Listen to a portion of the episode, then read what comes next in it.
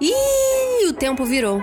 A gente deveria viver num mundo em que as relações ecológicas pautam as relações econômicas e não Não adianta a gente se dizer feminista e ter práticas que possam violentar outras mulheres, outras espécies ou violentar a natureza. Então, Muitas que... viroses emergentes, fruto só ligado a desmatamento mesmo. A Amazônia é uma biblioteca de Alexandria cujos livros nós estamos permitindo que se toque fogo. Sim. Pensar a ecologia é pensar as formas de relação, de produção, do comer, do nutrir. A revolução será divertida ou ela não será. Eu sou Giovana Nader e esse é o Tempo Virou. Episódios novos toda terça, sempre com a presença de convidados especiais. Pessoal, como vocês estão? Eu sempre começo o episódio com essa pergunta, né? Mas eu sei que não é fácil e cada um tá fazendo o que pode para virar nessa loucura que virou nosso Brasil. A gente fica um dia offline e já não consegue entender mais nada. Quem trabalha com comunicação tá sofrendo, viu? Só nas últimas semanas, Salles caiu, finalmente. Bolsonaro é corrupto, chocada. O Arthur Lira segura com uma mão mais de 125 pedidos de impeachment, enquanto usa outra para passar e aprovar o maior desmonte nas leis leis ambientais da história. Os povos indígenas, inclusive, estão há mais de um mês na porta do Congresso Nacional protestando contra um verdadeiro ataque contra suas vidas e seu território. Uma série de projetos de leis que liberam garimpo em suas terras e que flexibiliza a demarcação de terras, todos claramente inconstitucionais. Enfim, é muita coisa rolando ao mesmo tempo. A gente se perde mesmo. E eu não sei o que, que seria da gente sem organizações ativistas como o WWF, o Greenpeace, a PIB, a Fundação Bol, o 342 Amazônia, o Menos um Lixo, o Nossas, as páginas de denúncia como fiscal do Ibama, de olho nos ruralistas, enfim, muita gente. O trabalho dessa galera é fundamental porque eles conseguem atuar em várias frentes ao mesmo tempo e é de lá que sai a maior parte de materiais de divulgação científica, dos projetos, das denúncias, das campanhas e das redes de engajamento virtual. A gente sabe também como governo Bolsonaro é um governo que persegue ONGs e instituições ativistas sem fins lucrativos. Então eu achei importante a gente falar um pouco aqui de como tem sido esse trabalho, como funciona internamente e as articulações com os setores da sociedade civil. E eu tenho a honra, muita honra, de ser uma das embaixadoras do WWF Brasil e trabalhar junto na divulgação de campanhas. E eu tô muito feliz aqui hoje de poder conversar com Gabi Yamaguchi. A Gabi é diretora de sociedade engajada do WWF Brasil e vem trabalhando com a mobilização para causas socioambientais há 10 anos, como no Instituto Acatu e no Laboratório de Mudanças Climáticas na Purpose. Jornalista pela USP, já trabalhou na Super Interessante e cuidou cuidou de uma Olimpíada de Geografia e História da National Geographic no Brasil para escolas de todo o país. Gabi, muito bem-vinda ao Tempo Virou. Oi, Gil. Muito obrigada. Muito, muito feliz de estar aqui com vocês. É, Gabi, tanta coisa para te perguntar hoje, né? A gente conversa ali pelo WWF sempre na divulgação das campanhas e agora eu tô adorando que eu vou poder explorar tudo que eu sempre tive dúvidas. E eu queria começar te perguntando, que eu acho que todo mundo gostaria de saber mais, né? Que é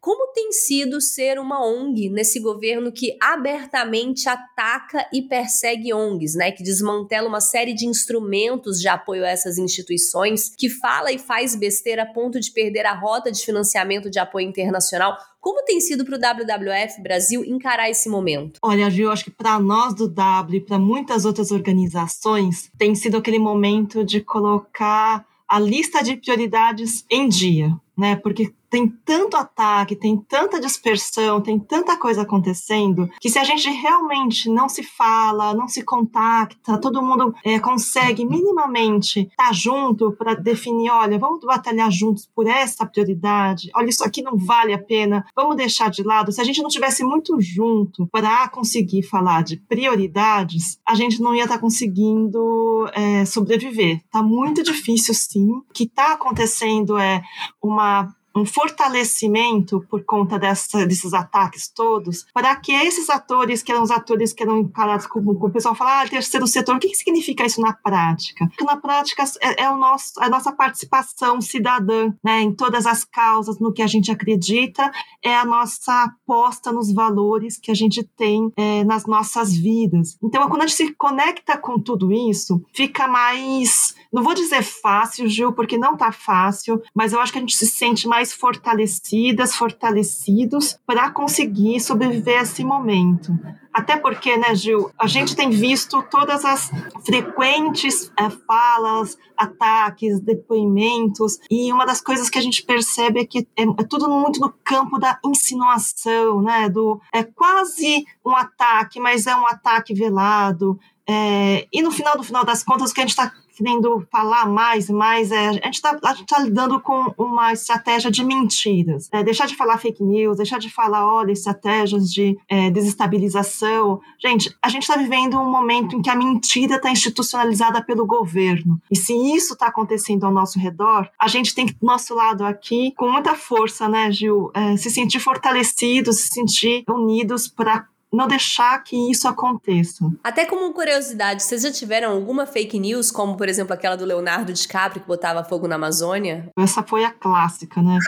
Essa foi uma, uma, narrativa louca, né? Não posso usar outra palavra para insinuar, né? Então, um delegado de polícia é, fala no Pará, insinua sem provas nenhuma, é, prende né, quatro brigadistas e cria todo um processo falando do WWF Brasil, é, falando do WWF no mundo, sempre em cima de é, boato, ideia, sem informação nenhuma. E a fake news, né, ela tem toda um, tem uma técnica, né, de como ela é construída. Ela geralmente ela é construída em cima de algum preconceito, alguma ideia muito superficial, e ela recebe um banho de institucionalização. É, e é exatamente por isso que em governos como o que a gente está vivendo aqui no Brasil, onde a gente tem lideranças do governo, papéis públicos, é, se unindo para é, construir uma narrativa que sempre nasceu do preconceito, da raiva e das insinuações. Então no final, no final do dia, quando essas fake news são construídas, essa que falava que, olha, o WWF é, recebeu recurso né, do Leonardo DiCaprio, gente, né? E, sem informação, sem prova nenhuma. E essa foi o que ficou mais famosa, né, Gil? Mas o que tem acontecido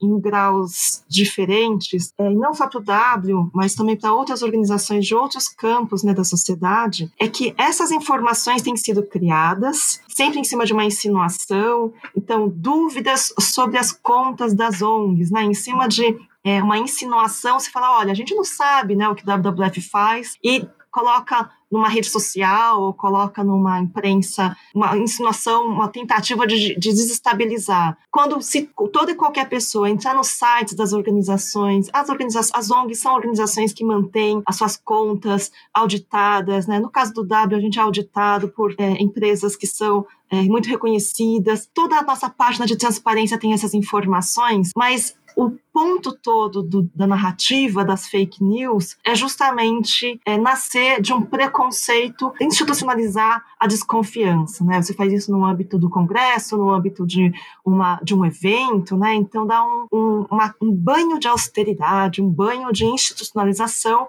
algo que não está baseado em nada, é pura mentira. Sim. E foi interessante você falar que vocês se uniram muito nesse período sombrio, né? Que, enfim, é isso. A gente que comunica nessa área socioambiental é bomba acontecendo o tempo todo, né? Tem dia que eu tô tweetando sobre um assunto urgente e aí acontece uma outra queimada, outro ataque contra direitos, vira uma loucura. E eu vejo que vocês têm um papel muito importante, para além dos inúmeros projetos, de serem muito rápidos em comunicar, né? Articular com outros movimentos, organizar tuitaço. Eu me lembro aquela vez da matéria da Folha, da boiada do Salles, que vocês foram muito rápido. Fala um pouco pra gente como que é essa estrutura de vocês de se comunicar com outras ONGs, universidades, órgãos do governo, porque até vocês ficam sabendo, né, em primeira mão se tal pauta vai ser colocada para votação tal dia na Câmara. Como que funciona isso? Gil, funciona com muita colaboração entre as organizações. Acho que a única maneira que a gente pode entender uma democracia mais forte, um Estado democrático mais forte agora, no nosso presente, no futuro que a gente está construindo, é por meio da colaboração de cada um. E a gente sabe que dentro das premissas mais básicas, né, do respeito e da colaboração, a gente tem que reconhecer o papel que cada organização, que cada indivíduo, que cada pessoa tem nesse ecossistema. E muito a partir desse, dessa premissa do respeito, né? Muito da premissa de entender qual que é o lugar de atuação de cada organização, a gente reconhece que a gente tem várias maneiras diferentes, não não só de definir os objetivos, as missões, né, de cada uma das instituições que estão dentro da sociedade, mas reconhecer o papel importante que cada uma delas merece é, ser reconhecida e ser fortalecida, então, nessa trilha. Então, a academia, as universidades, na produção técnica científica e por meio né, da pesquisa, das informações técnicas, conseguir dar para gente uma é, um ambiente de luz, de compreensão, da transparência do que está acontecendo ao nosso redor. As ONGs, mesmo dentro dos mesmos campos de atuação, então, as ONGs ambientais, né, as ONGs socioambientais, muitas vezes têm objetivos diferentes. Algumas têm objetivos mais focados, por exemplo, na articulação com cadeias produtivas, outras têm mais uma mobilização das pessoas, outras têm uma mobilização mais focada nos territórios, nas parcerias dos territórios. E essa natureza diversa, complexa, mas não complicada, essa natureza complexa e de todo mundo conseguir colaborar com parte da sua história, com parte da sua missão, faz ser possível hoje, no momento de ataque às ONGs, ataque às artes, ataque a tantas instituições que são as, a, a, imprensa, né, a informação, a gente conseguir trocar informações rapidamente, os contatos serem contatos de respeito e de colaboração, de contribuição, da gente conseguir falar juntos, olha, isso, né? Então, um posicionamento, uma campanha, uma ativação né, de redes sociais, vamos nos unir. E com isso, na união de várias das várias é, organizações trabalhando juntos, como foi no caso desse anúncio, né, da divulgação dessa fala do Ricardo Salles, foi muito rápido, a gente no mesmo dia nos falamos, né, então se conecta numa reunião virtual, a gente acaba cada um compartilhando o que está pensando naquele momento e definindo juntos, juntas uma estratégia. E acho que a partir dessa fala da colaboração, acolhendo a diversidade de atuação das várias organizações, que a gente no Brasil, apesar de tudo que está acontecendo, está conseguindo também ao mesmo tempo se unir mais, se fortalecer mais, para conseguir, não só no caso né, desse posicionamento da boiada, não vai passar e vamos continuar atentos, mas também na somatória das várias competências de cada organização. Se tem alguém que tem um time no Congresso Nacional, esse time que está no Congresso Nacional é, consegue passar mais informações para uma outra organização que tem mais equipe que está nos territórios, né, que está com os movimentos locais, fazendo as conexões necessárias para que o que quer que seja esse nosso acordo comum, né, acordo da sociedade, represente as necessidades das pessoas e não os interesses escusos, como foi no caso desses pronunciamentos de toda a atuação do Ricardo Salles no Ministério. Né? E também tem muito chamado para ação, né? Eu, eu adoro o movimento, é, adoro e sou super divulgadora e faço parte do sua, Use Sua Voz pelo Planeta e o Hora do Planeta, que parece que é uma coisa boba, né? Talvez a gente crie prédios, apaguem as luzes, mas quando você vai ver os resultados, são gigantes, né? Trending Topics no, foi, foi Trending Topics no Twitter em 42 países, o Cristo Redentor apagando as luzes, né? Bilhões de visualizações no vídeo da campanha. Como vocês trabalham com esse chamado para ação? Do público? Duas informações importantes sobre a ação. Né? Primeiro que cada vez mais as pessoas elas estão querendo sim entender, mas entender de uma maneira mais rápida o que está acontecendo ao redor dela. É, e a outra é que a gente tem um campo né, do engajamento, do ativismo digital, que está crescendo muito, e o Brasil é um dos destaques globais do ativismo digital.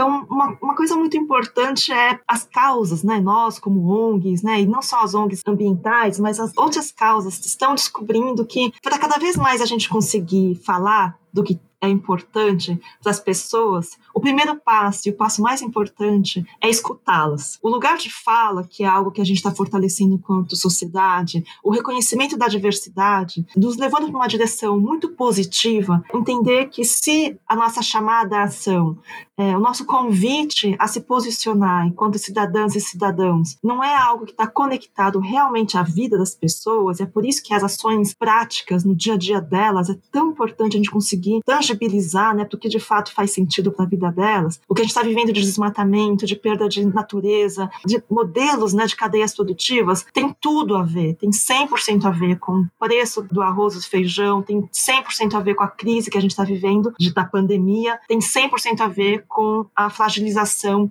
de tantas pessoas, né, tantas comunidades nas cidades de todo o país. Quando a gente entende, né, que está tudo conectado, a chamada ação fica mais concreta. E nessa chamada ação, um espaço de participação das pessoas que está se fortalecendo é justamente o uso das tecnologias, né, o uso dos sistemas digitais para você conseguir participar de uma audiência pública, participar de um debate que coloque em prática uma legislação na sua cidade. E essa conexão, Gil, está se fortalecendo. Então, hoje, é, quanto mais concreta, né, mais a chamada ação consegue se conectar com a vida das pessoas. E de um outro lado, quanto mais a gente consegue também oferecer possibilidades às pessoas participarem, ou seja, com acesso à internet, à conectividade, né, tão importante que a gente tenha conectividade para a educação e também para a participação cidadã. Esse ativismo digital, Gil, vai se fortalecer. E o Brasil é o país que nos últimos dois anos mais teve crescimento na participação em petições, em ações digitais no Twitter, né, em todas as redes. E isso é um indicativo de que sim, a nossa sociedade quer participar mais e quer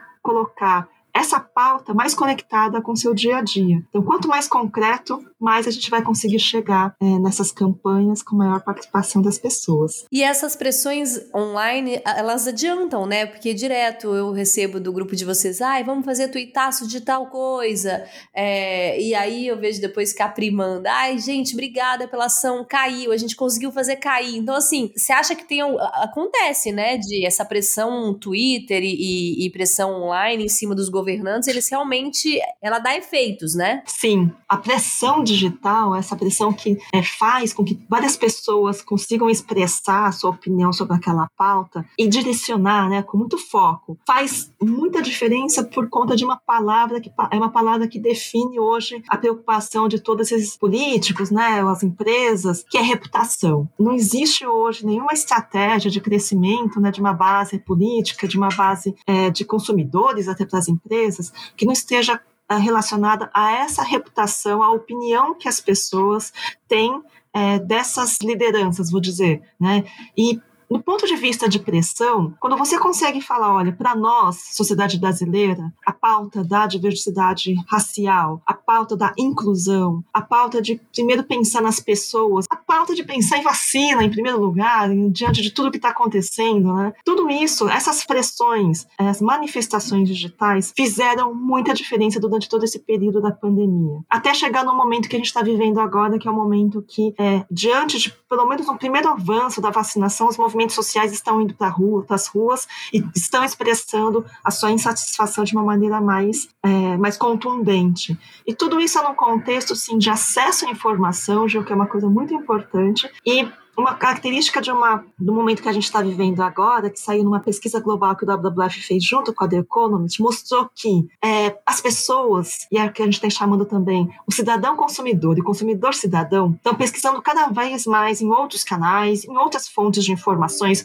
nos podcasts, na, na imprensa em geral, nas redes sociais, informações sobre a reputação de todas as forças que regem a nossa sociedade. E com esse movimento, o cidadão, as pessoas estão se encontrando como uma das forças potentes de reger, sim, as escolhas da nossa sociedade. Por isso que essas pressões são importantes. Por isso que ao falar grilagem não, é, racismo não, vacina pelo amor de Deus, né? Puxa comida no prato, todas as falas que estão é, se conectando no, no universo, é, nessa nossa presença digital, Gil, traz, por fim, acho que é uma tendência muito forte no momento que a gente está vivendo. Não existe só mais a pauta ambiental ou a pauta social. Tudo que a gente fala de meio ambiente tem a ver com social e precisa incluir social. Toda vez que a gente fala de social, de fragilização, de pobreza, de falta de acesso a empregos, né, de crise econômica que está vindo aí da parcela mais fragilizada da população, a gente está falando de uma injustiça social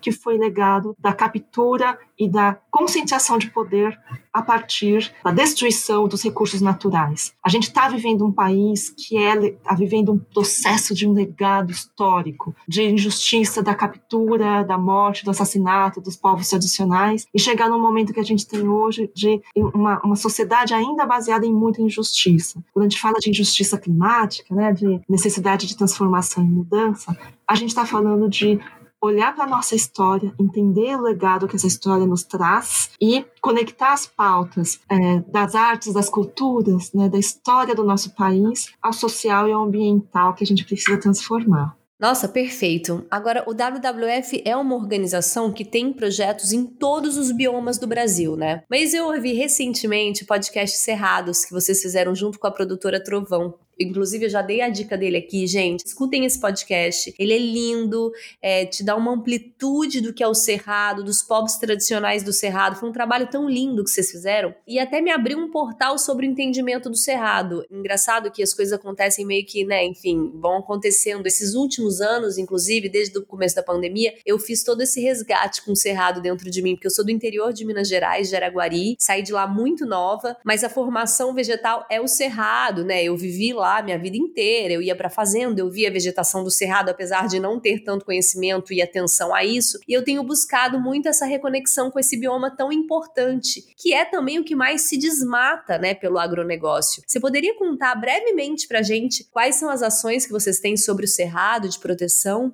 O podcast Cerrados, ele já é um resultado de um dos projetos que a gente tem em parceria com a Rede Cerrados, que reúne várias organizações do bioma, né, do território. E uma das principais premissas né, da nossa atuação no Cerrado é, de primeiro lugar, a gente, enquanto sociedade, conhecer mais, né, enquanto cidadãs, cidadãos, conhecer mais é, os nossos biomas, né, as nossas cidades, os parques que estão ao nosso, ao nosso redor. E o, o primeiro momento assim que a gente é, fortalece, que as pessoas acabam conhecendo, são as iniciativas de fato de comunicação e transparência sobre os povos do Cerrado, as iniciativas do território, é, os ecossistemas que estão né, dentro desse bioma e a importância de ouvir toda essa história, né, que você acabou de falar, poxa, tem a ver com cultura, com alimentos, com tradição é, local, do ponto de vista de quem está e mora no território, né? Então as pessoas, as mulheres, as lideranças que estão lá no Cerrado e que estão fazendo as transformações é, necessárias na sociedade acontecerem.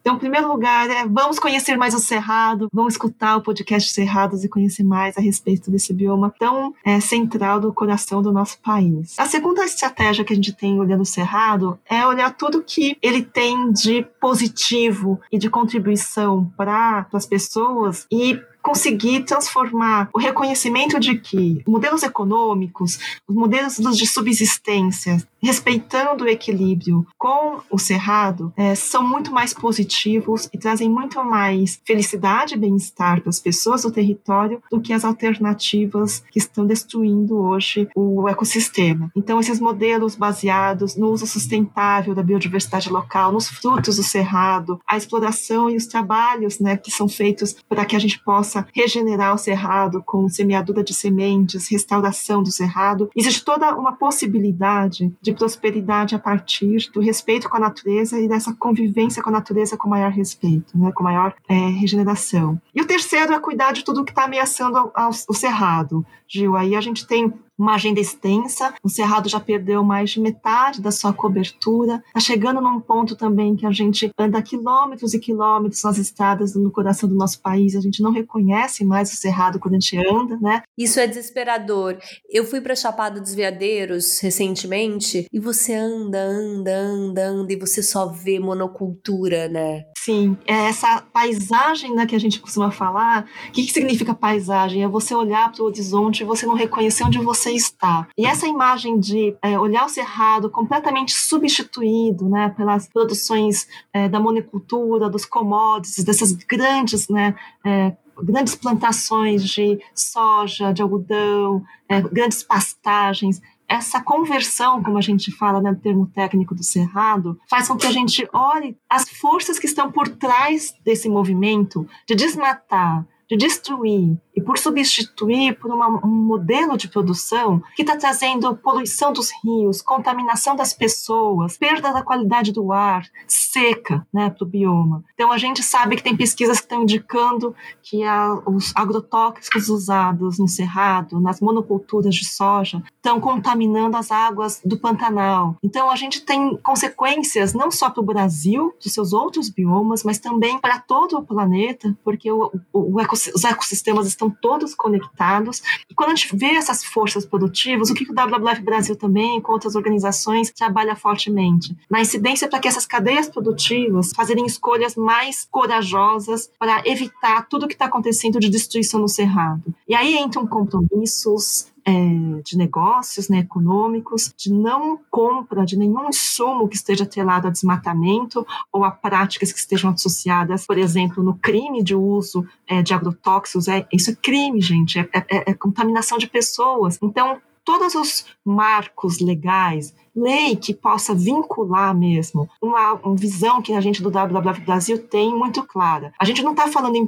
parar desmatamento, seja no Cerrado, né, seja na, na Amazônia. A gente está falando em, em, parar desmatamento ilegal. A gente está falando para parar todo e qualquer desmatamento. A gente não pode desmatar um centímetro sequer desses ecossistemas e a gente não precisa. Então, do ponto de vista de atuação e de trabalho, o W também trabalha muito com o quê? Pesquisas, dados, indicadores e desenhos né, institucionais de acordos, de marcos legais que consigam, de fato, trazer maior coragem corporativa para que a gente não tenha mais nenhum tipo de incentivo a desmatamento de qualquer natureza. Não importa se ele é legal ou ilegal, um governo que está colocando em xeque o que essa palavra significa, é desmatamento zero é nenhuma conversão, é respeito incorporação e prioridade máxima às soluções que são muito mais benéficas para o bem-estar das pessoas, que conseguem trazer maior bem-estar não só para quem produz os alimentos, mas também para quem consome os alimentos, do outro lado, com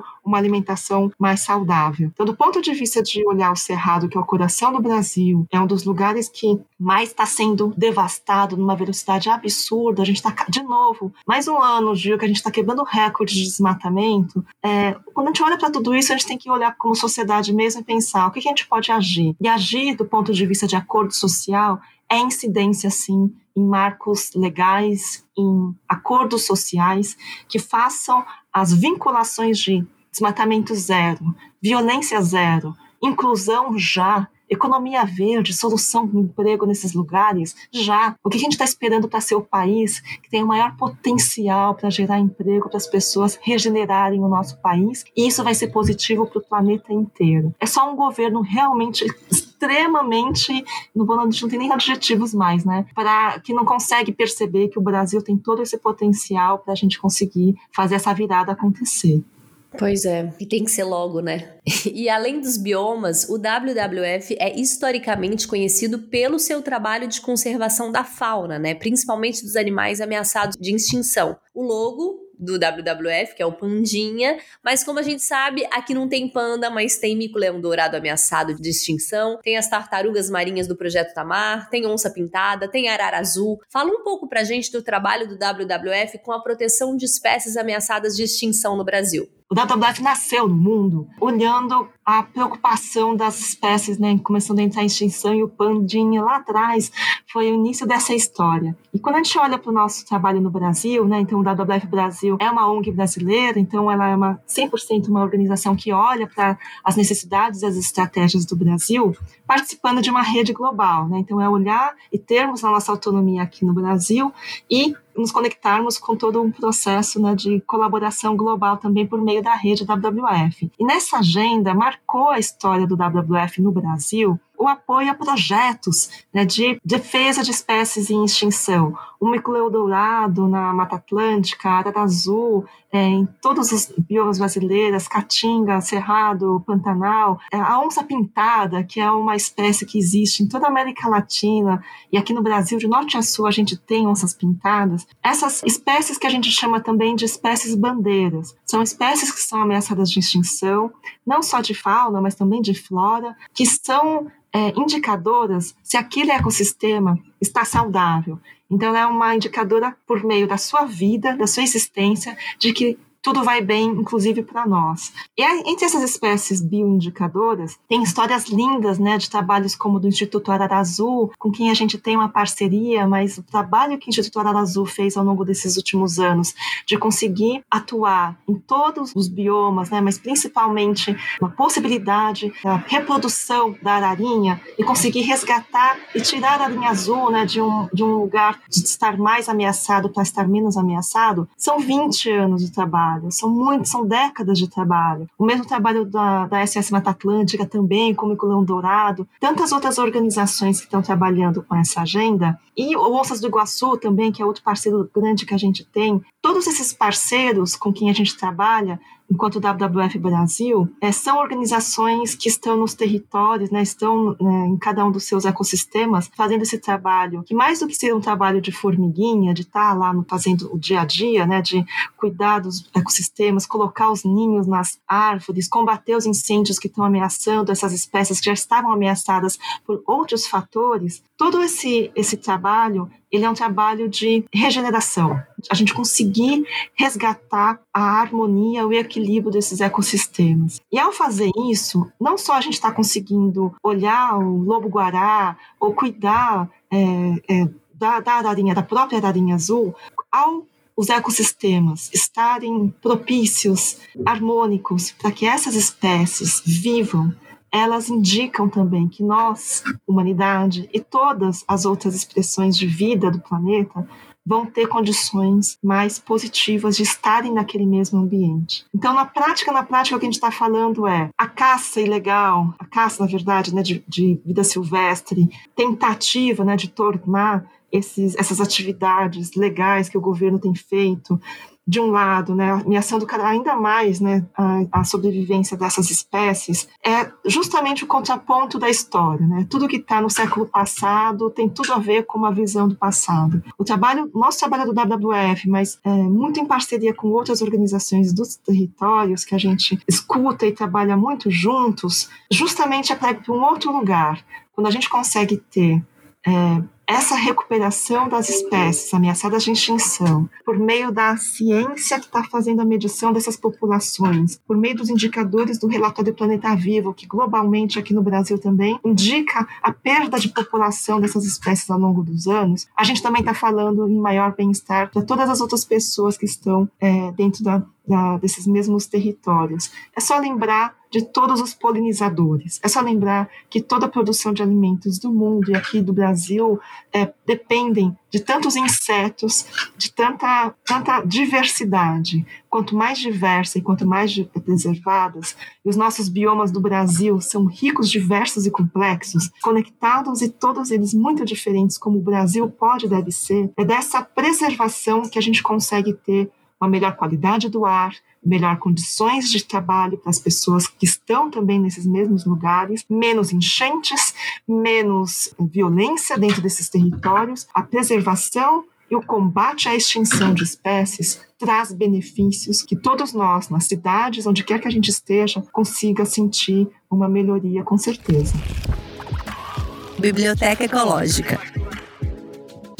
Gabi, agora vamos para o nosso quadro Biblioteca Ecológica. Qual é a dica que você trouxe para gente? Gil, eu trouxe um livro que me inspirou nesses projetos todos de campanha de inspiração, que é um livro chamado A Metamorfose do Mundo, é, do Ulrich Beck, que fala sobre justamente essa nova realidade que vivemos de sistemas complexos, de uma complexidade no mundo que nos faz até ficar um pouco nossa, tá tudo tão complicado, a gente tá ouvindo tanta coisa, e agora, né? O que a gente pode fazer? E ele tem um conceito muito, uh, apresenta um conceito muito interessante, que é o conceito de que talvez a gente, enquanto sociedade, tenha olhado muito superficial nesse último século, né? Nos últimos, nas últimas décadas, né? Nesse auge da construção é, desses modelos, dessa sociedade que a gente está vivendo agora e que no fundo, no fundo, a grande chamada à ação, né, que a gente falou bastante no nosso papo hoje, é olhar o nosso organismo inteirinho e desenhar uma nova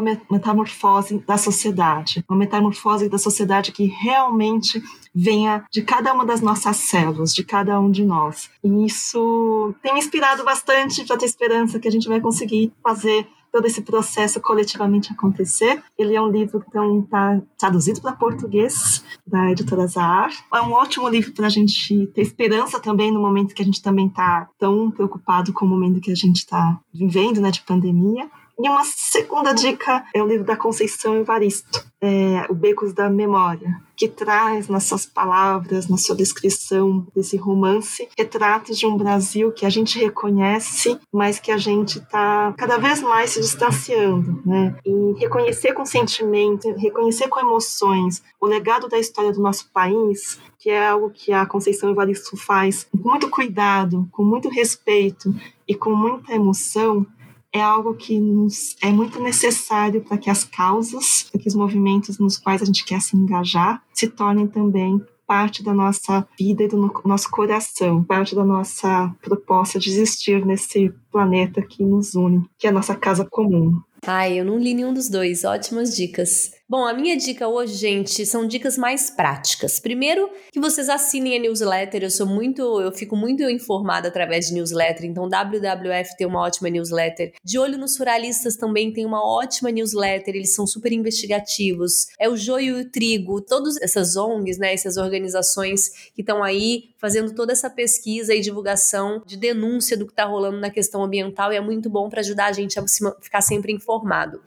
E uma segunda dica prática step é que tá muito frio, né, gente? Não sei aí onde vocês estão escutando, mas pelo menos aqui, Rio de Janeiro, São Paulo principalmente, a gente tá passando uma temporada de muito frio e pessoas estão morrendo de frio, sim. É, pessoas em situação de rua estão morrendo de frio e o SP Invisível, que é uma plataforma também que eu admiro muito, já trabalhei em conjunto com eles, eles estão com uma vaquinha online para você comprar um kit de frio, tá? Para você doar para algum morador de rua, morador em situação de rua. Então é uma indicação que eu dou se vocês puderem ajudar a contribuir. É, se não, tem algum casaco sobrando em casa, na hora que for sair, lembre-se de levar com você para doação. É hora da gente aí fazer esse fortalecimento, né, de solidariedade, porque não tá fácil. E é isso, gente. Gabi, muito obrigada pela sua participação. Eu que agradeço. Foi um prazer conversar com você agora um pouquinho mais, né, depois de tantas campanhas que você já apoiou, se engajou do W como nossa embaixadora, esse agradecimento gigante por todo o nosso trabalho juntas também. E vamos seguir em frente, tem muita coisa para mudar é, e eu tenho certeza que cada um de nós, cada uma de nós tem bastante a contribuir dessas transformações e essas ações acontecerem. Sim, contem comigo, tamo juntas. E, gente, é isso, mais um episódio no ar. Eu acho que foi um episódio muito necessário, porque a gente sempre esteve perto das ONGs. Imagino que todos vocês que nos escutam também, né, têm esse trabalho próximo com as ONGs, mas a gente não sabia realmente que estava de fato por trás das ONGs, então acho que deu essa clareada para todo mundo. Espero que vocês tenham gostado e semana que vem tem mais. Um beijo e até a próxima. Esse podcast é apresentado por mim, Giovana Nader Nader, pesquisa e roteiro de Jordano Nader, edição Vitor Bernardes, identidade visual de Teodora do Vivier e produção de conteúdo nas redes sociais Mariana Ferrari.